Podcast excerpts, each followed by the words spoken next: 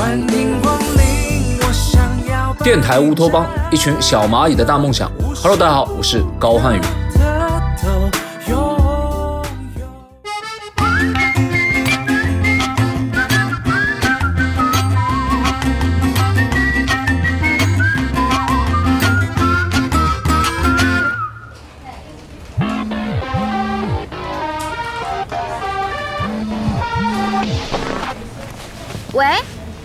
喂，小陆啊，你明天来我办公室一趟啊？您是哪位啊？哎呀，我的声音你都听不出来的吗？嗯，听不出来。来，给我。您是狗局长吧？啊啊，对对对，哎，你你总算想起来了。那当然了，前几天还见了您的弟弟狗不理呢。哎，好久没见了，您怎么样啊？您母亲的葬礼办完了吗？啊？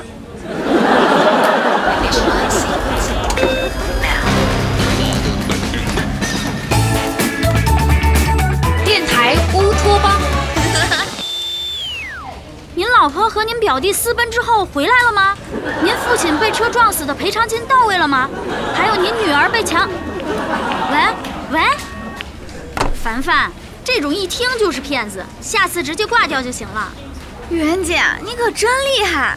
行啊，圆圆，对付骗子还挺有一套的。没有，以前我在法制日报的时候接触过这种电信诈骗，所以就知道一点。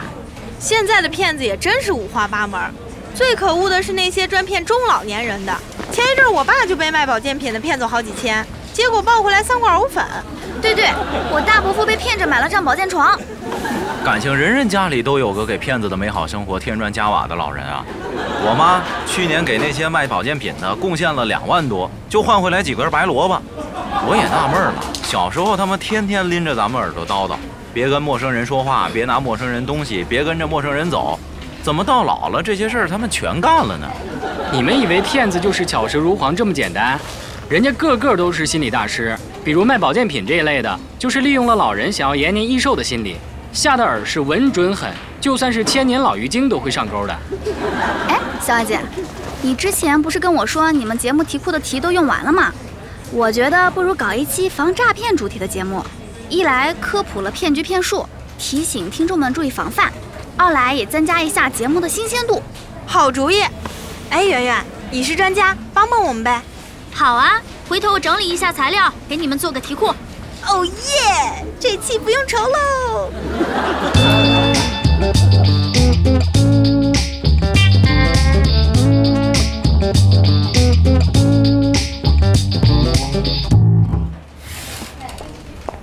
哎，都做好了，做好了啊！实战演练马上开始。直接拿着题去棚里就得了呗，还演练什么呀？那怎么行？咱们第一次做这种专题节目，得对效果做个预判。万一当天大家觉得没意思，都没人连线怎么办啊？这是你们节目的事儿，我就不用参加了吧？别呀，你必须得参加，你可是重要样本，没了你，我们怎么知道该如何应对那些骨骼清奇的观众啊？那就赶紧开始吧，待会儿还得上节目呢。行行，马上开始。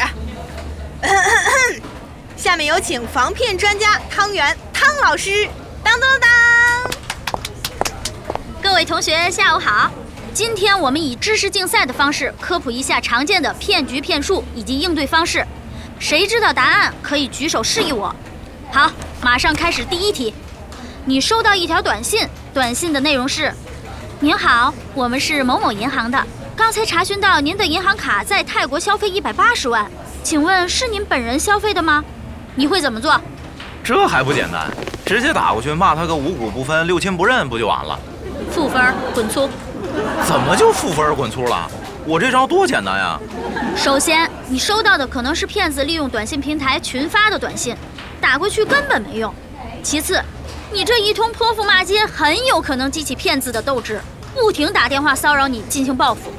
那放一边不管不就行了？小学生级别的答案，两分儿。袁姐，我知道，报警。不错啊，凡凡，给你五分儿。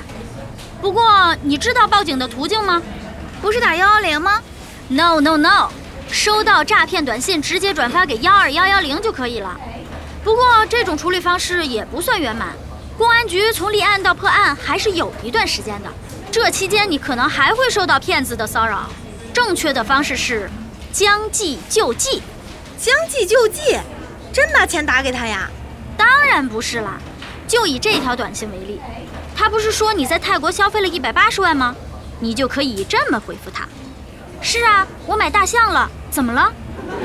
妙啊！你这招以攻为守，反而打乱了骗子的思路，让他不知道该如何接招。对，就是要不按套路出牌。哦，对了，调戏完记得转发给幺二幺幺零哦。哎，圆圆，你赶紧再出道题，给我们巩固一下知识点。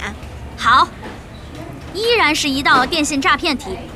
你收到一条这样的短信：你好，我是市人民医院的急诊刘医生，您的领导出车祸正在抢救，现在急需住院费和手术费十五万，请把款项打到此账号，务必抓紧时间，耽误病情，小心撤你的职。我知道，小爱，我回复他，不瞒您说，我早就想离职了。嗯，已经掌握解题思路了。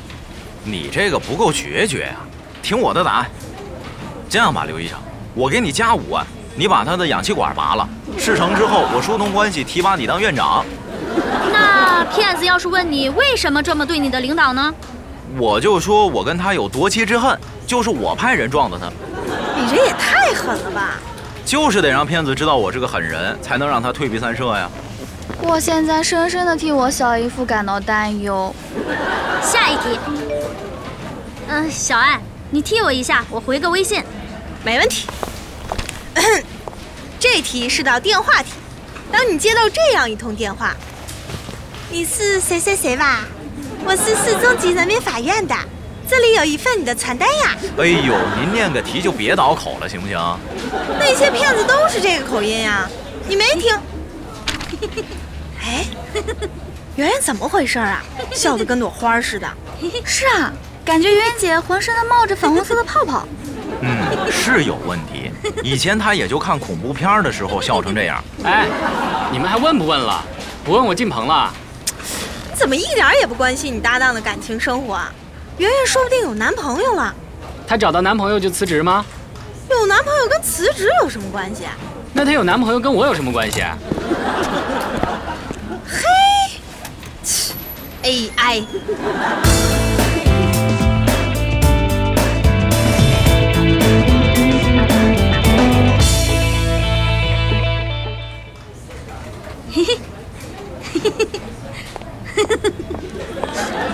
圆圆，圆圆，啊，你们搞完了？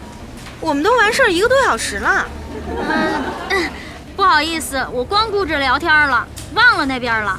没事儿，你这跟谁聊天呢？嗯，就是一个网友。啊，不是德云社的人啊？啊？我以为那边是德云社的呢，看你下巴都快笑脱臼了。我笑的这么夸张吗？呃，你这一小时就没停过。啊，嗯，抱歉，我实在是没意识到打扰到你们了。嗨，没事儿，他们仨都出去了，就我一个人听着呢。老实交代，不是普通网友吧？你确实比普通要特殊一点儿。你果然，我就说嘛。嘘，小点声。哎，你们怎么认识的呀？在一个叫“灵魂伴侣”的 app 上认识的。这个应用会通过你的性格爱好给你匹配聊天对象。本来我也就抱着试试看的态度，没想到真就让我找到了灵魂伴侣。哇，真羡慕你，圆圆。他叫什么呀？白泽。哇哦，这名儿听着就是个高富帅。哎，你怎么就确定他就是你的灵魂伴侣啊？嗯，怎么说呢？我跟他聊天的感觉就像在看恐怖片的时候，你觉得某个黑暗的角落会冒出鬼来，哎，他真的就在那儿出现了，跟你想象的一模一样，仿佛一切都是天意。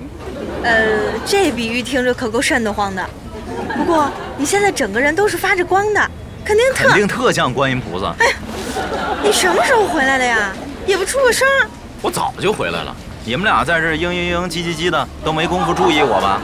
注意你干嘛？我这正向圆圆讨教网恋经验呢。网恋我也有经验啊，虽然是失败的经验吧，我们都没提你跟袁承旭那段，你还自己 Q。哎，失败也是经验啊，正好给你们这些空虚的都市女青年一点教训。别随便网恋，说不准就是你们楼下看门那大爷，我们跟你不一样，切，还不一样呢。咱网恋的人有啥不一样？